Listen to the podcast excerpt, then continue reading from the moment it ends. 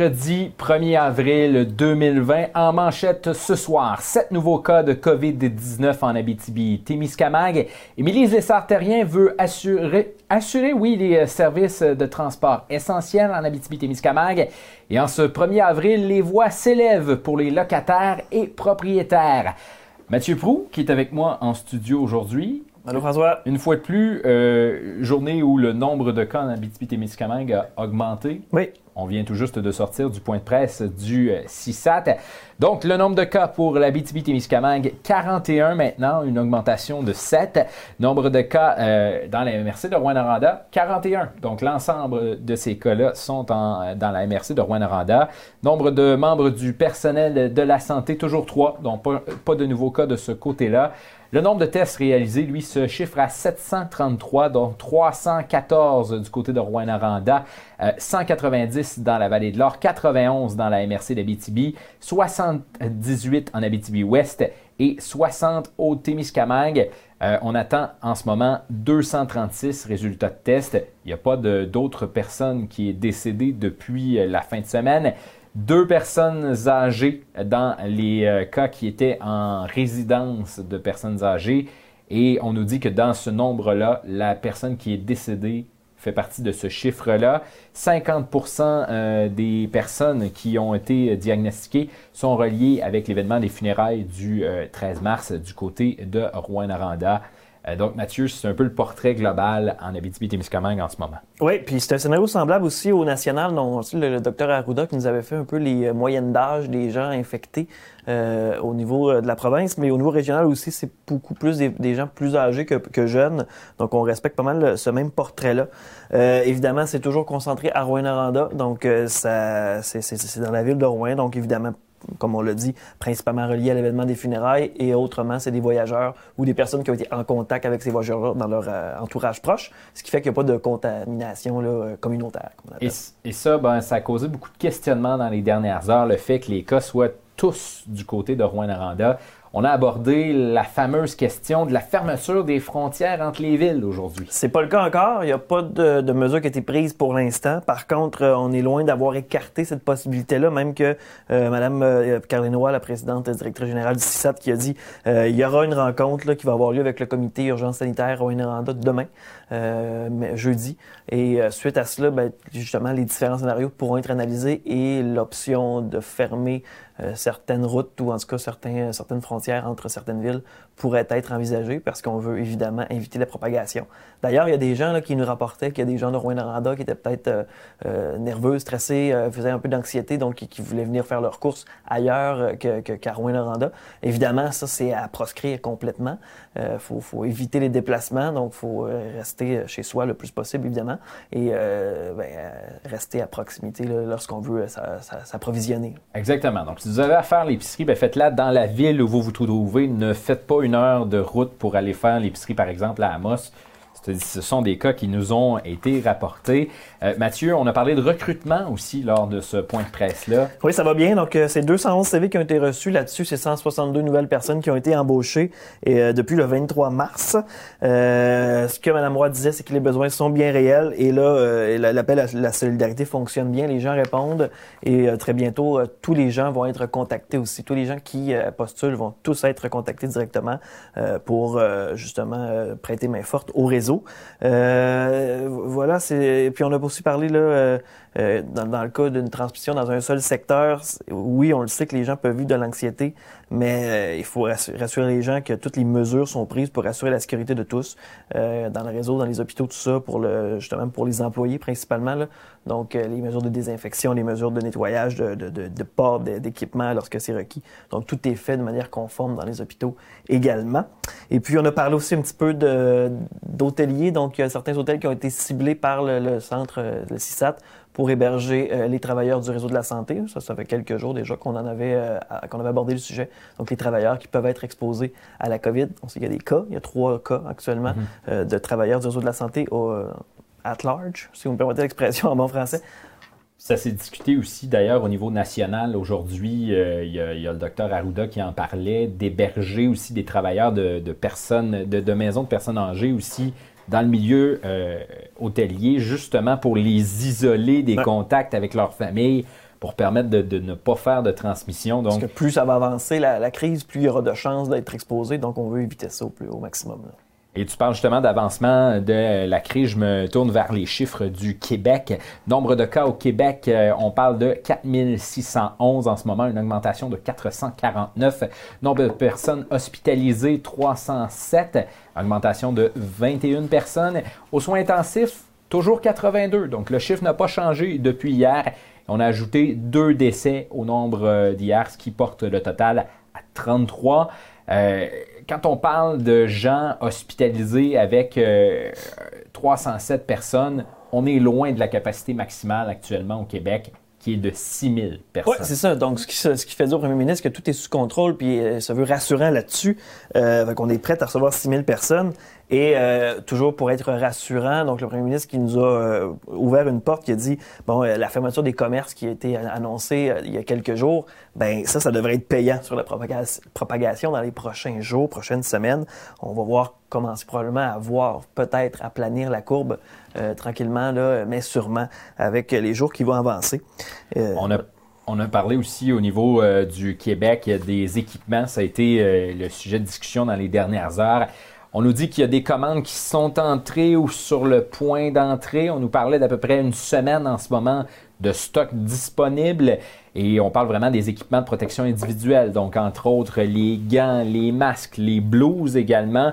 Et là, euh, ce qu'il faut savoir aussi, c'est qu'il y a des entreprises québécoises en ce moment qui ont décidé de donner un coup de main au gouvernement et de commencer à fournir des blouses, à fournir des masques et des gants pour le système de santé québécois. Euh, on, a aussi euh, posé la question au niveau des journalistes euh, quel serait le modèle ou les modèles envisagés pour les prochaines semaines? Et le docteur Arruda a vraiment dit, on a demandé aux gens de la santé publique en ce moment-là là, de travailler à sortir le scénario le plus probable, entre autres pour tenter de prédire le fameux pic de la courbe. Et on devrait avoir ce scénario-là dans les prochaines heures, prochains jours. évidemment, euh, il y a une inquiétude au Québec, il y a une inquiétude même au niveau du premier ministre en ce moment, au niveau des résidences de personnes âgées. On parle de 519 résidences de personnes âgées au Québec où il y a au moins un cas. Et on sait que ce sont les aînés qui sont les plus vulnérables face à cette crise-là. Donc, c'est une des inquiétudes du Québec. Euh, on a parlé de loger ces gens-là, donc les gens qui travaillent dans les résidences de personnes âgées, évidemment, euh, dans des hôtels. On a ajouté aussi des zones protégées au Québec. Donc, il y a des régions qui se sont ajoutées au, confinement de régions. On se rapproche du sud. On a commencé vraiment en extrême nord, mais là, on se rapproche tranquillement. L'Outaouais, évidemment, l'Anaudière aussi, qui a été touchée, les Laurentides. Euh, on commence à refermer de plus en plus euh, les, frontières euh, régionales encore. Et on a resserré aussi le contrôle, entre autres, du côté de l'Outaouais, entre l'Ontario et le Québec, qui est extrêmement proche, séparé par des ponts, tout simplement. Euh, le contrôle a été euh, resserré de ce côté-là.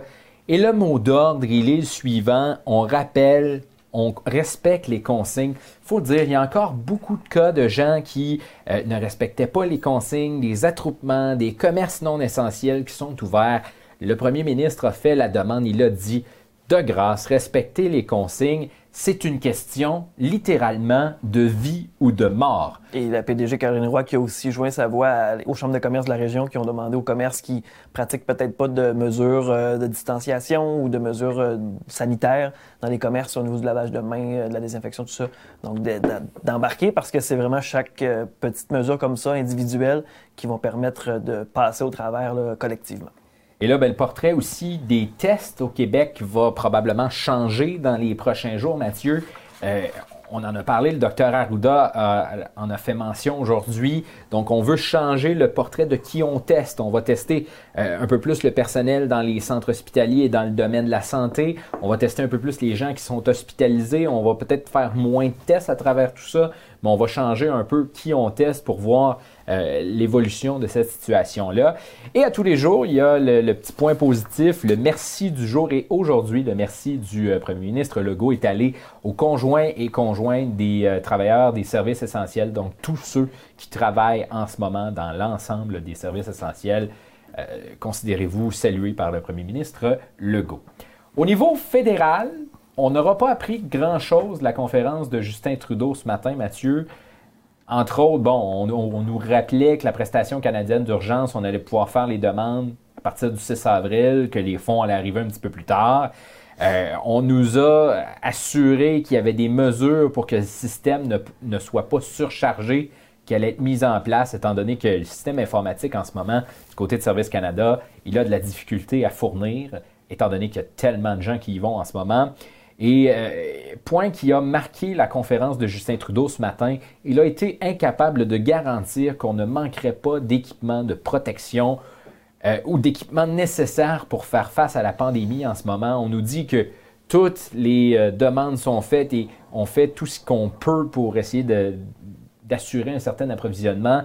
Mais en ce moment, on est incapable de nous dire qu'on ne manquera pas de matériel dans les prochains jours. C'est le défi. C'est le défi. C'est le nouveau défi. C'est un véritable défi. Dans un tout autre ordre d'idées qui reste quand même dans le contexte de la COVID, euh, Mathieu, aujourd'hui, tu as travaillé sur un dossier qui touche plusieurs personnes. On est le premier du mois et on parle de loyer et d'hypothèque, entre autres. Oui, oui c'est ça. évidemment, on se demande s'il y a des gens qui ont perdu leur emploi, ça peut peut-être être difficile de, payer le, loyer, ou en tout cas, du moins, on ne veut pas avoir à choisir entre euh, hébergement, euh, logement et, se nourrir, finalement. Donc, euh, il y a la ministre, d'abord, des Affaires municipales et de l'Habitation, André Laforêt, qui a rappelé aux propriétaires d'être cléments vers leurs locataires qui pourraient avoir des difficultés à payer leur loyer immédiatement. donc, Mme Laforêt qui demande que des ententes particulières puissent être conclues en ces temps de perturbation. elle rappelle aussi jusqu'au 6 avril que les effets de tout jugement qui autorise la reprise, l'éviction ou l'expulsion d'un locataire sont proscrites jusqu'au 6 avril, qui est la date justement pour euh, recevoir les chèques de, prestations canadiennes d'urgence, entre autres. Et euh, on, a, questionné finalement le coordonnateur de la locate, euh, l'Association des locataires de la BTP-Témiscamingue, Bruce Gervais, là-dessus, à savoir est-ce que c'est satisfaisant? Mais la réponse, évidemment, c'est non. Donc, on a d'autres demandes aussi, on peut l'entendre les cas de non-paiement de loyer, ça a été renouvelé, ce moratoire-là, mais jusqu'au 6 avril. Hein. Mm-hmm.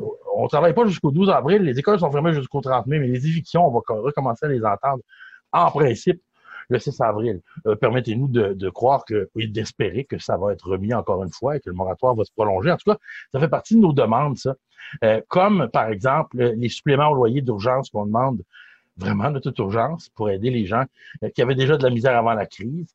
la crise, évidemment, là, qui a rapport à voir avec COVID-19. la création d'un fonds de dépannage aussi pour les locataires à, moins, à moindre revenu. On demande aussi l'interdiction des visites de logement parce que il y a une pression terrible qui va se faire. Il y a peut-être aussi des, des, gens qui ont... On n'a pas tous un bail du 30 juin au 1er juillet, vous savez. Il y a des gens dont le bail finit aujourd'hui.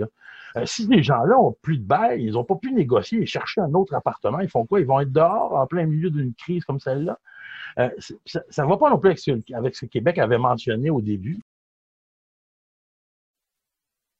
Le député de Jean Lesage, Sol Zanetti, qui a demandé au gouvernement d'adopter un décret d'urgence afin de reporter le paiement du loyer du 1er avril, mais aussi les paiements d'hypothèque.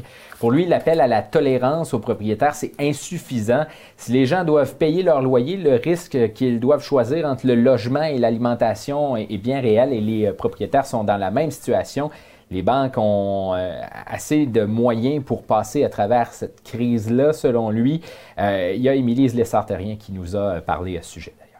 C'est une, demande qui fait cohérence avec l'annonce des différents programmes de soutien pour les travailleurs. On parle beaucoup du, du revenu d'urgence, la prestation canadienne d'urgence, euh, qui va commencer à être versée. Là, bon, les demandes vont pouvoir être faites à partir du 6 avril. On peut s'attendre à ce que les fonds prennent un certain temps avant de rentrer. Donc, dans un esprit cohérent, pour donner de la marge de manœuvre euh, aux ménages québécois, ce qu'on demande, c'est que le loyer du 1er avril puisse être versé euh, d'ici la fin du mois d'avril. Donc, de donner une période de 30 jours à nos locataires et une suspension des intérêts aussi pour euh, le, versement de l'hypothèque pour les 30 prochains jours euh, pour que ce soit cohérent avec l'aide qui va être versée de la part du gouvernement fédéral pour donner vraiment un, souffle à nos, euh, à nos à nos, euh, à nos ménages pardon, qui sont locataires.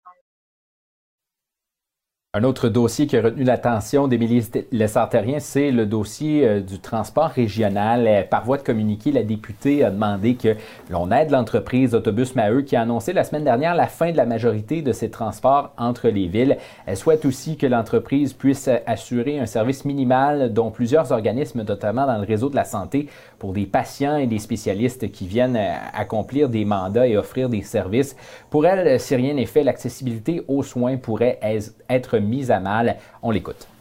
Il faut comprendre qu'il y a des, euh, il y a des, quand même, il y a des déplacements d'urgence euh, ou de première nécessité qui sont encore requis pour nos citoyens, euh, notamment pour des traitements de chimiothérapie, de radiothérapie qui ne se font malheureusement pas encore en région. Nos gens doivent se déplacer soit du côté de Montréal, de Gatineau, dans le cas d'opérations aussi pour, pour des tumeurs, pour des cancers. Euh, tant que ces activités-là vont être maintenues, euh, il va y avoir encore de nos gens qui vont avoir besoin de se déplacer. On reste dans le domaine des transports. Il y a le ministre des Transports, François Bonnardel, qui a annoncé une aide financière d'urgence destinée à assurer les transports aériens régionaux essentiels. L'enveloppe de 40 millions de dollars vise à assurer le transport des marchandises de première nécessité et du personnel affecté aux services essentiels dans les régions isolées, ainsi que le transport médicaux vers les grands centres. Parmi les régions admissibles, on retrouve les territoires CRI de la baie James et le Nunavik. Le programme couvre l'entièreté des déficits des lignes admissibles et ce rétroactivement au 13 mars 2020. Dans un tout autre ordre d'idées, sur la scène des faits divers, un homme âgé entre 45 et 50 ans a été arrêté sur la première avenue à Amos vers 13h, alors 13h30, oui, alors qu'il aurait tenu des propos menaçants envers un autre individu. Plusieurs policiers ont été mobilisés au centre-ville pour intercepter l'homme. Une enquête est actuellement en cours pour faire la lumière sur les événements. L'individu est également rencontré par les policiers au moment d'écrire ce texte-là. Alors voilà, c'est euh, ce qui fait le tour de votre actu du mercredi 1er avril 2020. Si vous voulez retrouver vos nouvelles et encore plus, dirigez-vous au médiaté.ca. Suivez-nous également sur Facebook, Twitter et Instagram. C'était votre hôte François Manger qui vous souhaite une excellente soirée où on annonce nuageux 40% de probabilité d'averse de pluie ou de neige se changeant en 40% de probabilité d'averse de neige vers minuit, minimum moins 2 et pour demain nuageux 30% de probabilité probabilité, oui, d'averse de neige le matin, maximum de plus 4. Là-dessus, portez-vous bien, ça va bien aller, gardez le sourire et restez chez vous.